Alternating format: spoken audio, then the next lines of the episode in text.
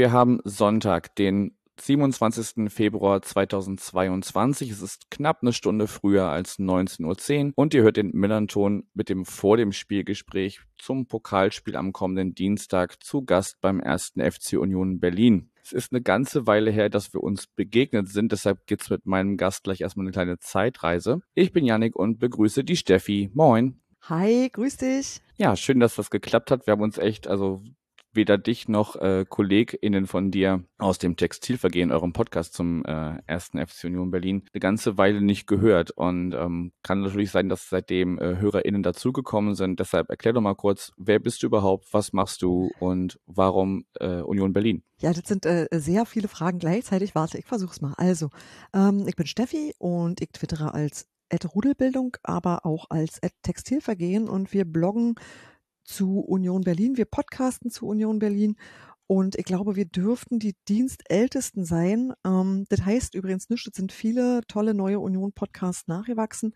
falls ihr da mal reinhören mögt. Und äh, warum Union Berlin? Das ist eine gute Frage. Ich wohne in Berlin und ich wohne hier total gerne und heb's eigentlich von allem zu viel, kann man nicht anders sagen.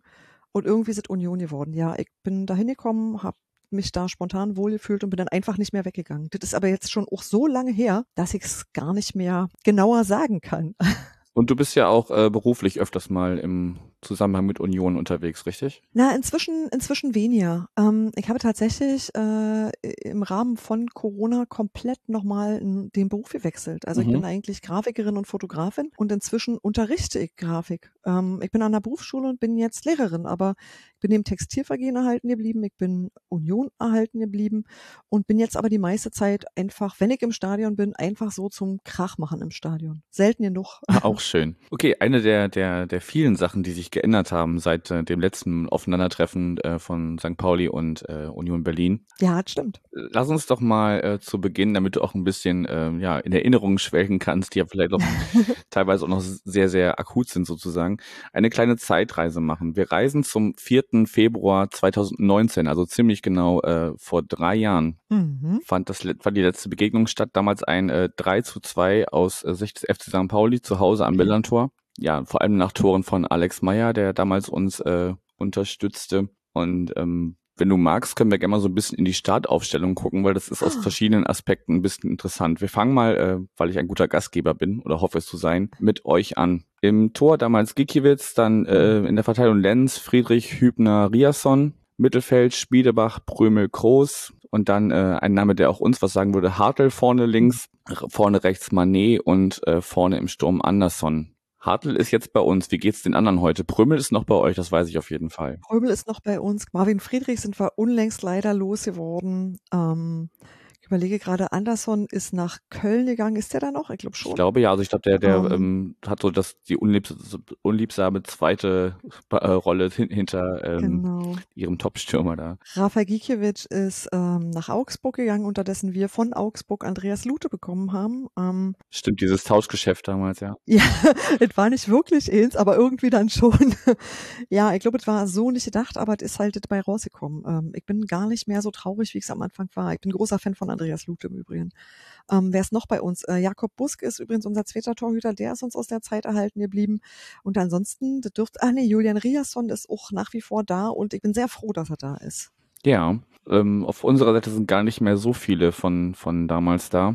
Also unsere Startelf damals Himmelmann, Bubala, Avevor, Carstens, Kalla, Flum, Knoll, Mats Mölle-Dali, Alagui, Sobota und eben Alex Meyer. Und ähm, ja, von, von, von der Startelf ist eigentlich nur noch äh, Christopher Avevor da. Und ähm, zumindest auf der Bank ähm, gibt dann noch äh, Luca Zander und Christopher Buchtmann, die uns auch immer noch erhalten geblieben sind. Wie gesagt, damals äh, 3 zu 2. Ähm, ihr seid in der Saison aufgestiegen. Und äh, ja, nimm uns mal mit, nachdem wir uns dann, nachdem sich die Wege erstmal getrennt haben, was ist in den letzten drei Jahren bei Union passiert, wenn du das in oh. aller Kürze zusammenfassen kannst. Ich versuch's mal übersichtlich zu halten. Ja, ähm, ich glaube, wir haben eine Woche lang Aufstieg gefeiert. Also ich glaube, ich habe noch nie so unfassbar viel ähm, gar nicht getrunken, interessanterweise, aber ich hatte, ähm, ich war so dermaßen ähm, geflasht von der ganzen Geschichte, dass ich, glaube ich, die ganze Zeit im Kreis gegrinst habe. Das war äh, fantastisch. Und das war halt auch so mit, äh, nicht, andere machen ja ein Autokorso. Wir haben das Ganze auf die Spree verlegt und haben so ein Bootskorso gemacht, ähm, von Mitte bis nach Köpenick. Man fährt eine ganze Weile mit allerhand äh, Brückenfeuerwerk und mit, ach, weiß ich, da war so alles mit dabei. Und du hast halt so das Gefühl gehabt, die ganze Stadt Berlin nimmt es zur Kenntnis. Also tatsächlich auch so an den großen Gebäuden hingen irgendwie Sachen und so.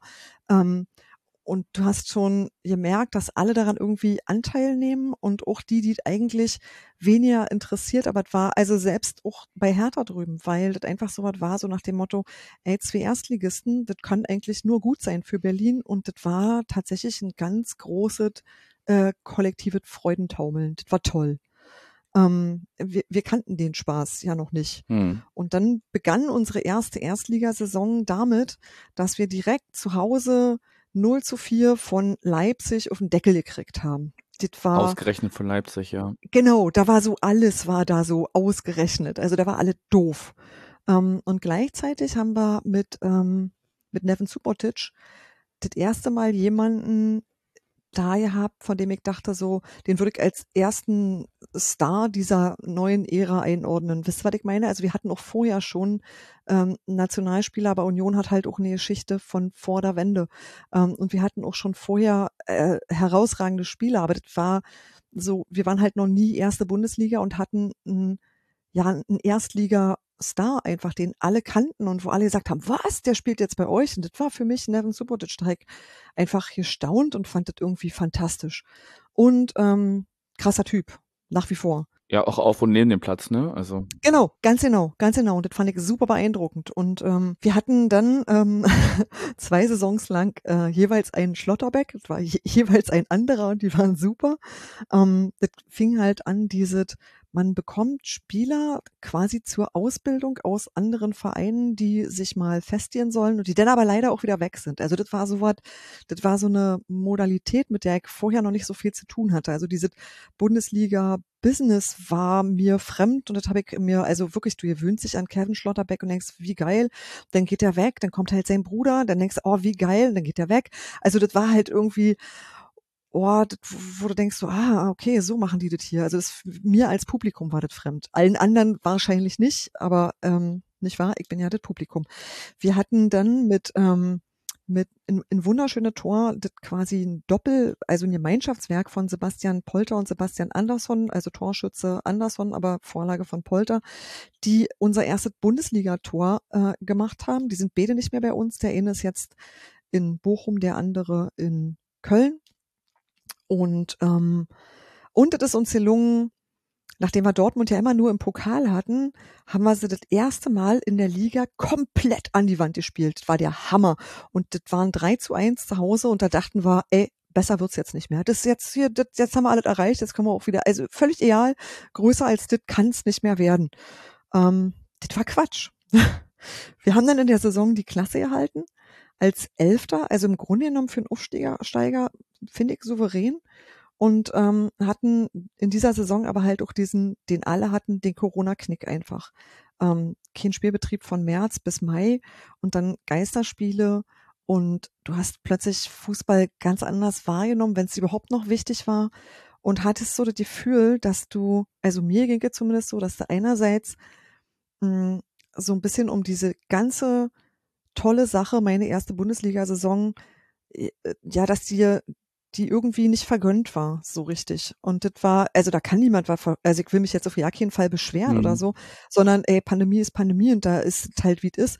Aber es war schon so, dass es so auf eine spezielle Art bitter war, weil du dachtest, ey, du hast hier gerade den größten Erfolg deiner Vereinsgeschichte und bist irgendwie nicht dabei. Das war, das war wirklich heftig und das hat den Leuten auch zu schaffen gemacht. Das hast du auch gemerkt. Und haben, sind, sind drumherum so ganz viele Dinge entstanden. Da sind Lieder entstanden, da sind Magazine, schöne Aktionen und auch irgendwie so ein bisschen so füreinander da sein und ähm, auch virtuelle Kneipenräume, sag mal, so Geschichten entstanden, die einfach darüber hinweg getröstet haben. Und das war so ein bisschen, naja, obwohl das alles so in relativ kurzer Zeit sehr groß geworden ist, war das trotzdem auch das, was für mich immer so die Qualität von Union ausgemacht hat, so aus doofen Situationen doch irgendwie was was Gutes rauszukriegen. Und das war das war stark einfach. Das war ein, ein gutes Gefühl von Gemeinschaft. Und trotzdem trägt sowas nur mh, hm, begrenzt lange, sag mal, weil du irgendwann dich auch wieder sehen musst. Also wir sind damit schwer zurechtgekommen. Also das ging wahrscheinlich allen anderen genau so.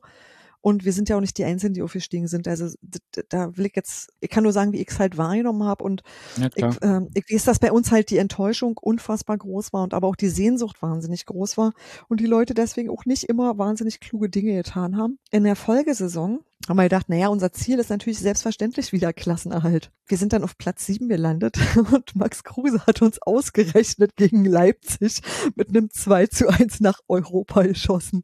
Und das war, glaube ich, ähm, also das war die andere, das war quasi die nächste große Ausflippung äh, nach dem Aufstieg. Ja, Aufstieg ist größer, aber das war so, was? Das geht? da waren wir quasi das nächste Mal komplett betrunken, einfach von der bloßen Tatsache, dass sowas möglich ist. Und dann ähm, sind wir halt diese Saison, ich glaube, ich habe Union öfter im Olympiastadion und in tollen Städten gesehen, die nicht, also alles außer alte Försterei eigentlich, weil ähm, diese, die Spiele, die wir gegen Helsinki, Prag, Rotterdam und Haifa hatten, die haben wir ja nicht in der alten Fosserei austragen dürfen, mhm. weil äh, wir nicht genug Sitzplätze haben. Also wir sind halt als Stadion so nicht zugelassen und äh, sind deshalb ins Olympiastadion. Und ähm, das ist ja ein städtisches, das ist ja nicht Herthas Stadion. Also schwierige Geschichte auch, weil auch für Hertha doof, also in vielerlei Hinsicht.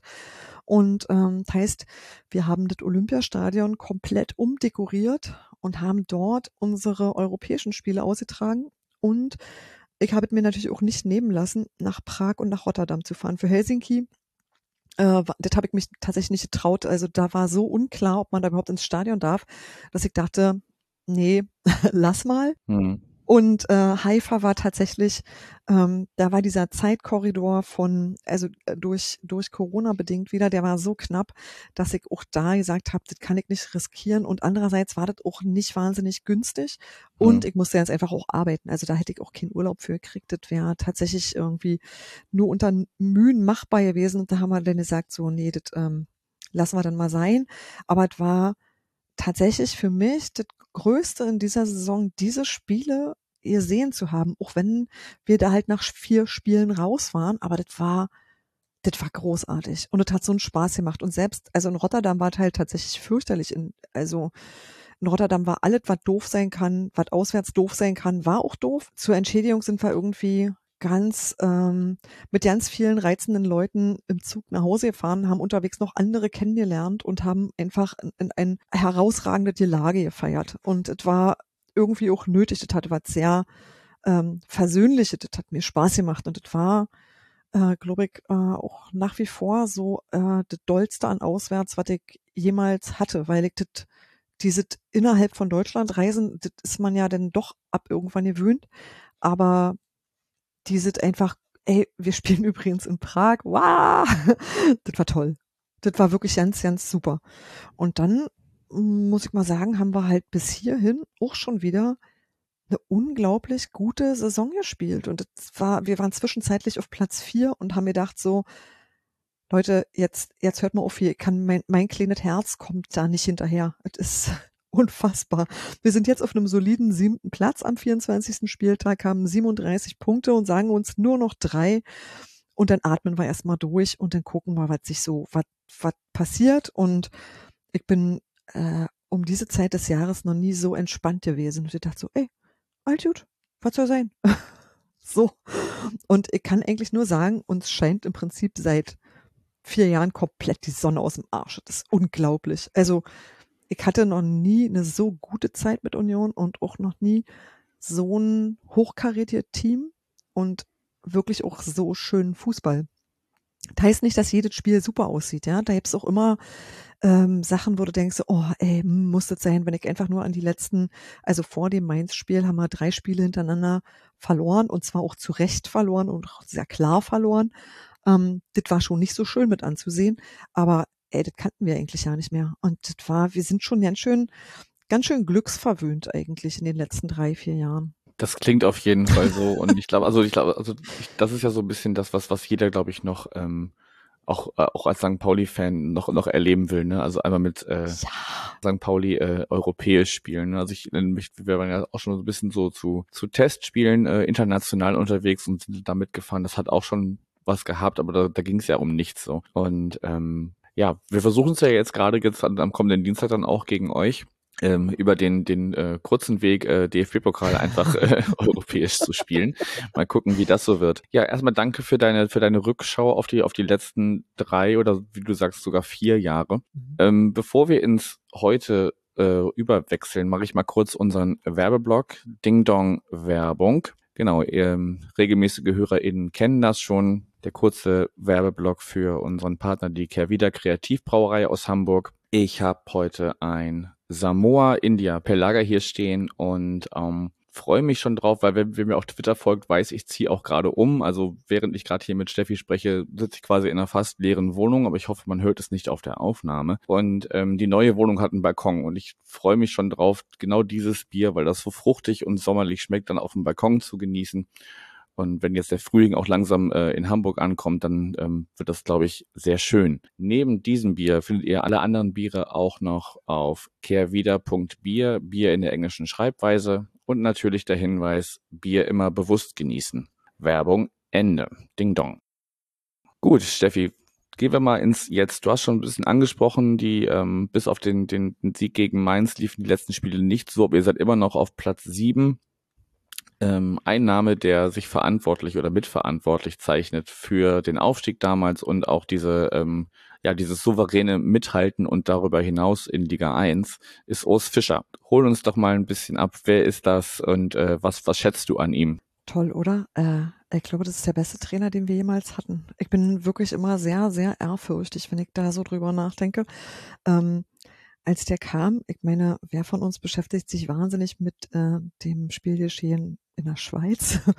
ich kannte den nicht. Und ich auch nicht. So, also hat mir gar nicht, ich habe wirklich so, huch, wer ist das denn jetzt? Wo haben sie den denn jetzt hergezaubert? Und ähm, der ist quasi vom ersten Tag an eingeschlagen. Also der hat vom ersten Tag an einfach gepasst und das war, ähm, ich glaube, der hätte viel mehr Zeit gehabt. Also das war schon relativ klar, dass die Idee ist, dass Union jetzt dann doch endlich mal aufsteigt. Das war schon äh, geplant, als noch Jens Keller Trainer war. Also geplant, du kannst was nicht planen, aber du kannst halt schon sagen, ich habe ein Ziel und das sollte dann früher oder später auch mal werden. Du kannst die Stellschrauben fokussieren, ne? Genau. Und ich glaube, äh, das war schon auch die Idee, als Urs Fischer verpflichtet wurde. Aber ich glaube, niemand hat erwartet, dass er das quasi in seiner ersten Saison so packt, dass das gleich, dass der gleich einfach so abgeht. Das war ähm, weiß ich nicht, ich glaube, das hat schon alle überrascht und ich würde sagen, dass der einfach ein sehr, sehr guter Fußballlehrer ist. Also im Sinne von, das ist jemand, der weit, der gut mit Menschen umgehen kann, der ein guter Pädagoge ist, der halt mehr kann als Fußball, sondern der auch weiß, wie man das schafft, dass so eine, so eine Mannschaft menschlich zusammenpasst und der sowas gut geordnet kriegt und der eine gute Ansprache hat. Also ähm, das ist auch jemand, wenn du den auf Pressekonferenzen hörst, der ist immer sehr überlegt, der fängt nicht an loszupoltern. Das ist ganz selten, dass der mal grantig wird. Gibt's schon auch, aber das ist super ungewöhnlich. Und der hat eine ruhige, bedächtige, überlegte Art und sagt halt einfach nichts Dummes. Wisst ihr, was ich meine? Das ist so. Und ich bin dafür wahnsinnig dankbar, dass der nicht so lieber nichts sagen als irgendwie Quatsch erzählen, finde ich ja immer. Macht den viel besseren Eindruck. Und dass er ähm, dass er dich aber auch nicht im Regen stehen lässt, wenn du Fragen hast. Also das ist halt wirklich äh, auch jemand mit unglaublich guten Umgangsformen. Das ist so ein angenehmer Mensch einfach auch. Und ich kann den tatsächlich ja nicht äh, hoch genug loben. Ich bin unglaublich froh, dass der bei uns ist. Und ich glaube, dass das auch sehr gut, sehr gut passt. Also so als Ganzes, also auch im Zusammenspiel mit Oliver Runert, den muss man an der Stelle immer mit erwähnen. Ich glaube, dass die einfach extrem gut zusammenarbeiten. Und ähm, ich glaube auch, dass es das ist, ähm, solange die beiden da sind, mache ich mir wenig Sorgen. Und wenn die gut arbeiten, dann machen sie aber auch eine gute Übergabe für den Tag, an dem sie irgendwann vielleicht mal nicht mehr da sind. Und das ist so was, ähm, ey, man redet viel über Nachhaltigkeit, ne? aber ich glaube, das, was die beiden tun, ist halt tatsächlich nachhaltig. So, deswegen, also das Eine kleine Lobeshymne auf Urs Fischer, ja. Lobhymne fertig. ja. Du, du bist schwer begeistert, also, aber wie, soll, Ja. wie solltest du es auch nicht sein, ne?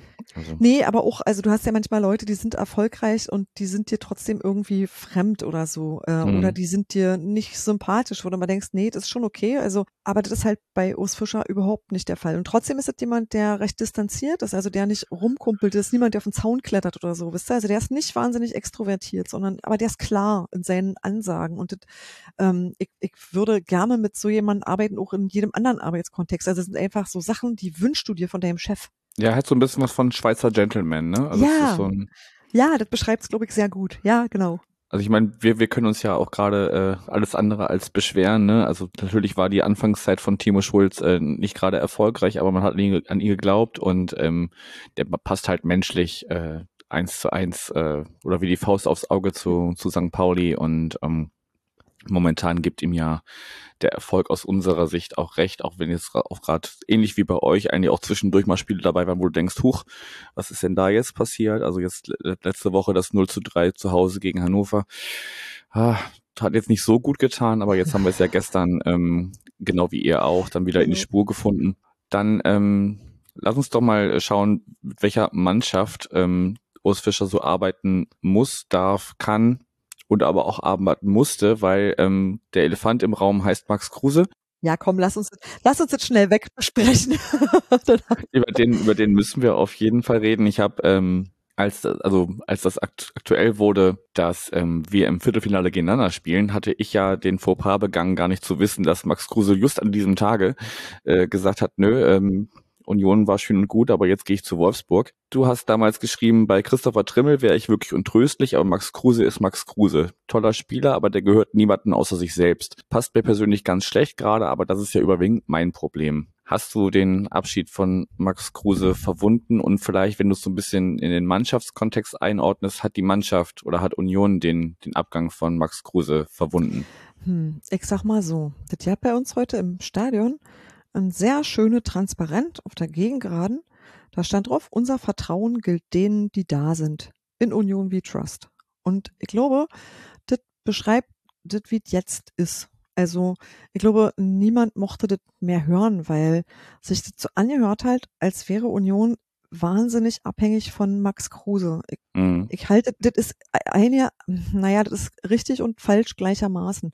Ähm, viel schwerer wiegt für mich, dass äh, Robert Andrich in Leverkusen spielt, dass Marvin Friedrich weggegangen ist, dass uns Grisha Prümel demnächst verlassen wird, der ist Gott sei Dank noch da. Aber wir haben so andere Abgänge, die machen, dass du insgesamt äh, Dinge neu sortieren musst.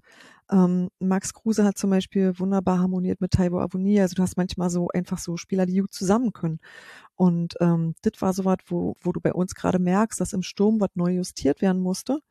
Ähm, aber gleichzeitig war halt, es äh, würde ich sagen, es schwächelt bei uns eher das Mittelfeld. Und zwar nicht, weil es schwächelt, sondern weil immer jemand gerade entweder Corona hatte oder gelb gesperrt war oder sonst irgendwas war. Und wenn ich halt weder Grisha Prömel noch Rani Kedira habe, dann ist in der Mitte ganz schwierig. Und äh, es waren eher so eine Sachen, die uns zu schaffen gemacht haben und nicht unbedingt die An- oder Abwesenheit von Max Kruse. Denn wir haben, auch während er noch bei uns war, wochenlang ohne ihn gespielt, weil irgendwas, ich weiß nicht, verletzt oder weiß ich nicht, aber der ist jedenfalls auch länger ausgefallen und es hat uns echt nicht umgebracht. Also ähm, Max Kruse kann äh, Spiele schon auch entscheidend verbessern und ich glaube auch, dass der seine Mitspieler besser macht, weil der wirklich ein exzellenter, cleverer Spieler ist. Ähm, aber ich glaube, ich habe mir nie eingebildet, dass der länger bei uns bleibt. Wisst ihr, das war eher so ein, er wollte zurück in die Bundesliga und der hat irgendwie geguckt, was geht denn und ich glaube, Oliver Runert hatte ein gutes Angebot und dann hat er gesagt, so, ja, pff, Berlin, mein Gott, warum nicht? Und hat irgendwie einen Zweijahresvertrag gehabt. Das heißt, der wäre nach dem Sommer ohnehin weg gewesen. Also ich hab, das war keine, das war nie auf Langfristigkeit angelegt. Das war insofern ein denkbar schlechter Moment, als dass wir ähm, natürlich gerne weiter oben mitgespielt hätten und ähm, man dann schon so ein bisschen die Stabilität verliert, wenn zu viele Leute gleichzeitig irgendwie weg sind, ausfallen oder irgendwie ähm, Dinge nicht funktionieren. Und deswegen war das aus meiner Sicht halt, der Moment war blöd, aber dass das so passieren würde, war schon relativ klar. Und nun ist es so, dadurch, dass es jetzt passiert ist, gab es halt wenigstens noch Geld, was jetzt auch nicht zu verachten ist.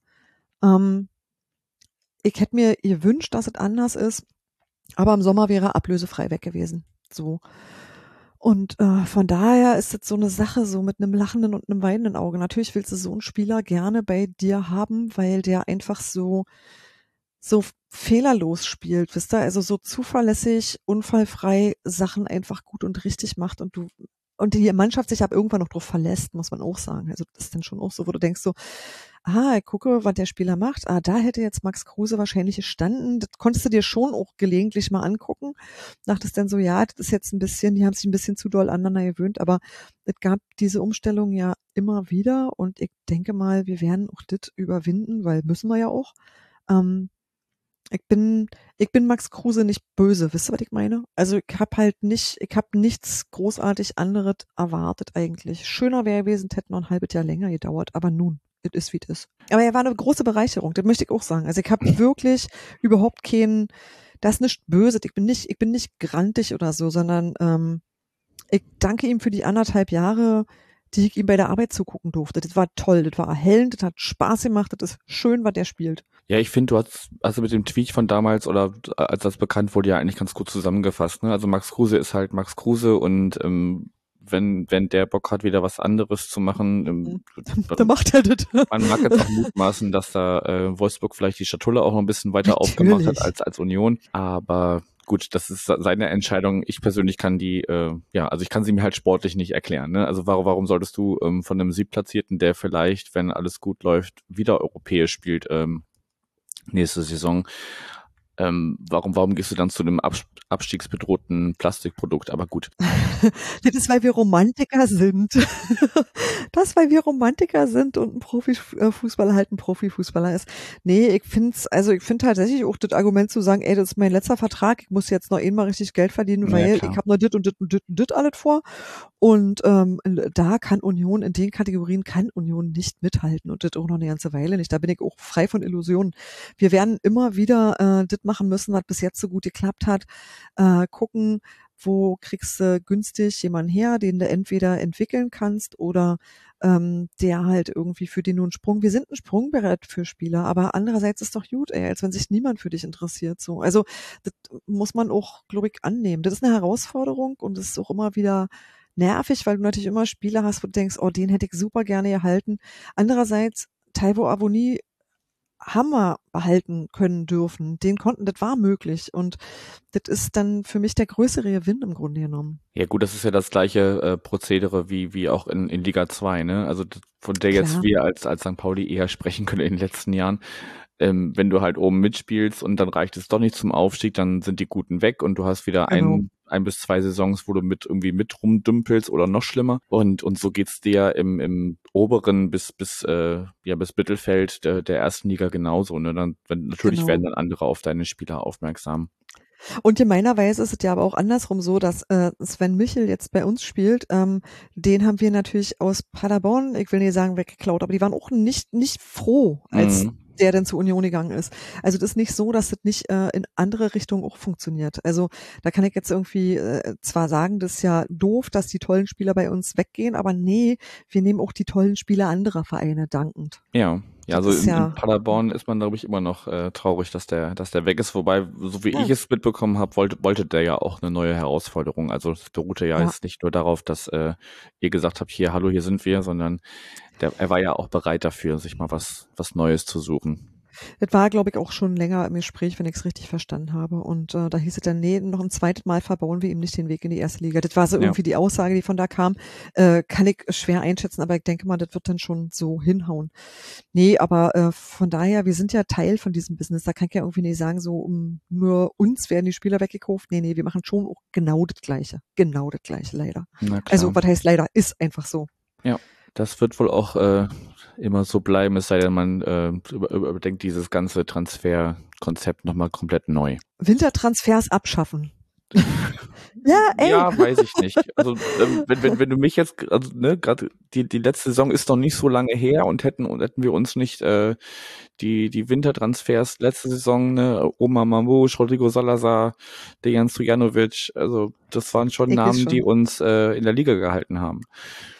Von daher, ja wenn, wenn, wenn du halt merkst, okay, man, es kann ja auch äh, Gegebenheiten geben, Natürlich. weshalb du im Sommer deinen, deinen Kader einfach nicht so aufstellen kannst, wie du gerne würdest und ähm, dann im Winter nochmal die Chance zu haben, ähm, danach zu bessern. Natürlich jetzt ohne die große Schatulle aufzumachen und sagen, okay, dann nehmen wir noch den und den und den.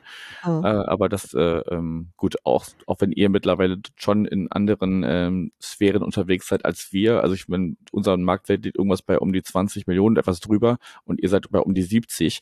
Also ähm, Wow, das hätte ich zum Beispiel nicht mal gewusst.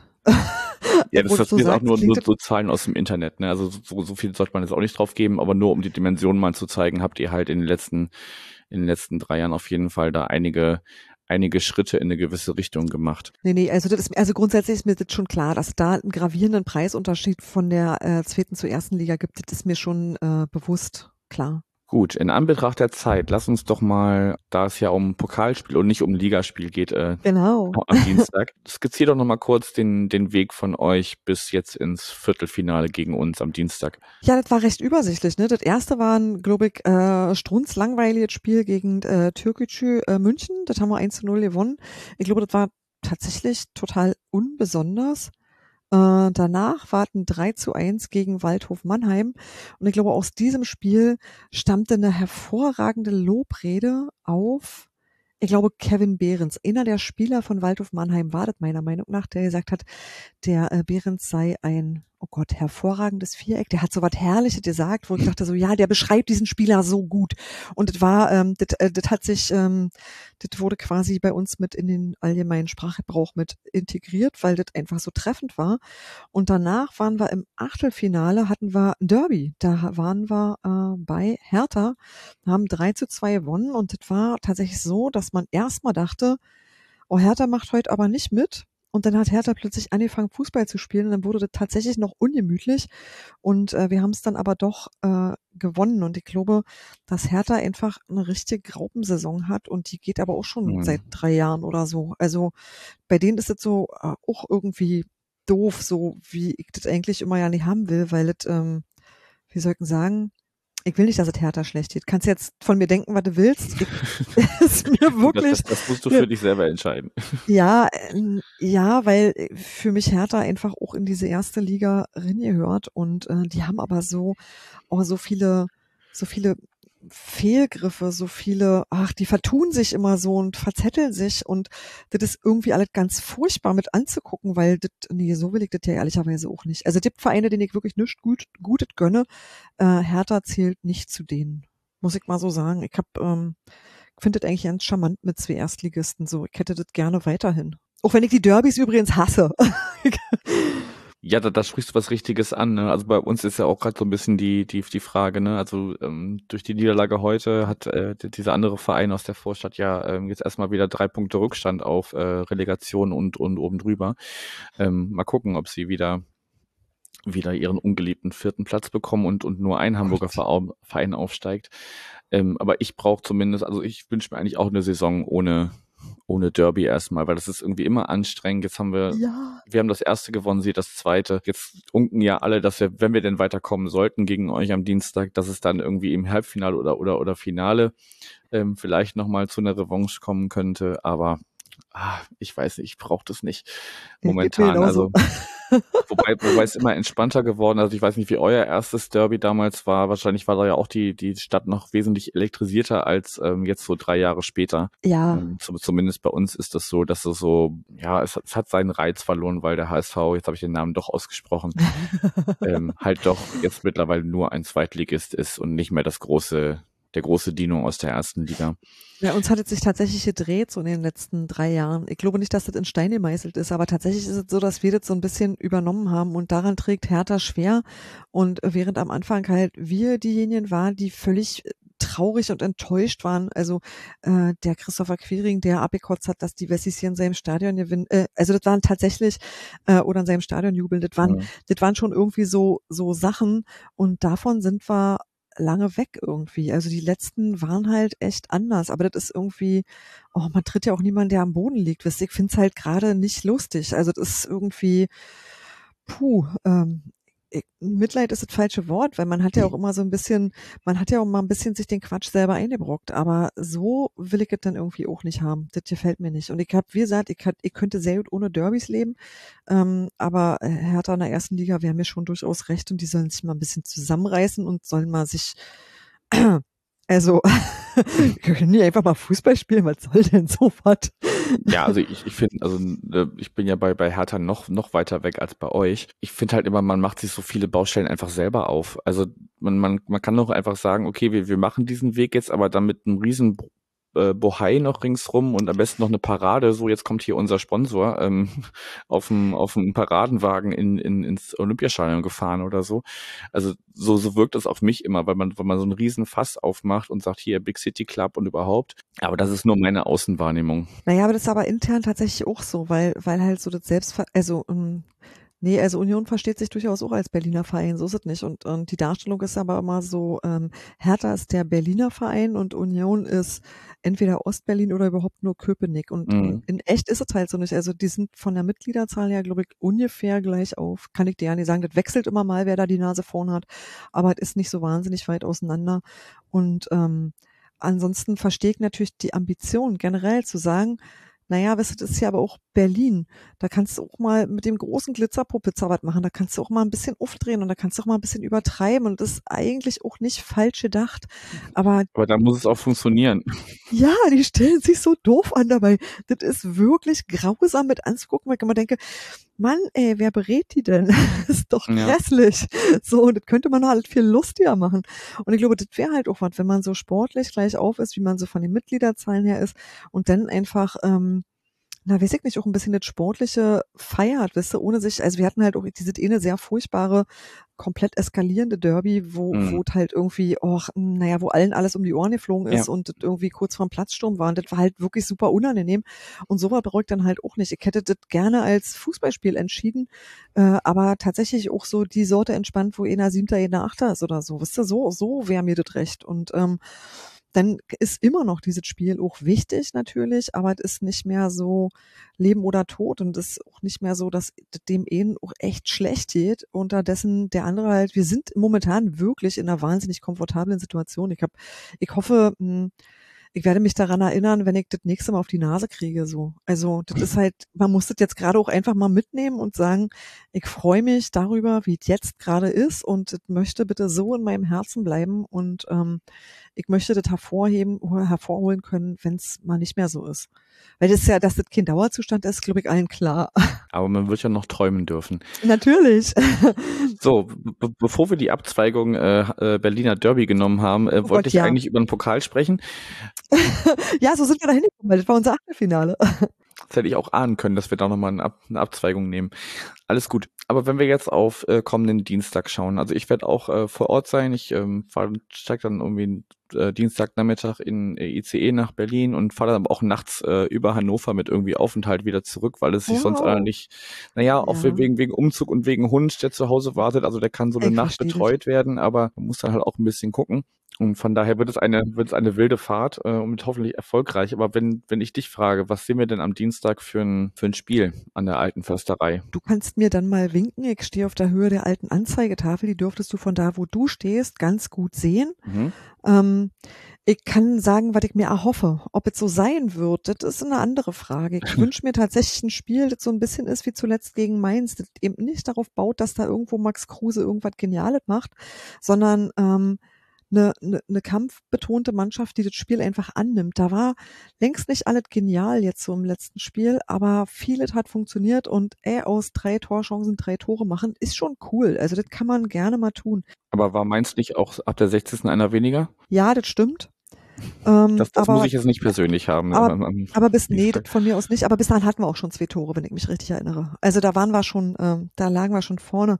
Das lag unter anderem daran, dass ähm, Geraldo Becker so ein bisschen mehr seine Stärke ausspielen konnte und ähm, das Mittelfeld Kitira Prömel prima funktioniert hat. Also das war schon, da war schon wirklich viel Schönes dabei. Und das war so ein bisschen so zurückfinden zu einer alten Stärke, wenn man das so sagen kann. Also die Dinge, die sie schon immer gut konnten und die einfach wieder funktioniert haben. Klar, das hat auch Macken gehabt, aber das hat niemand aus dem Tritt gebracht so.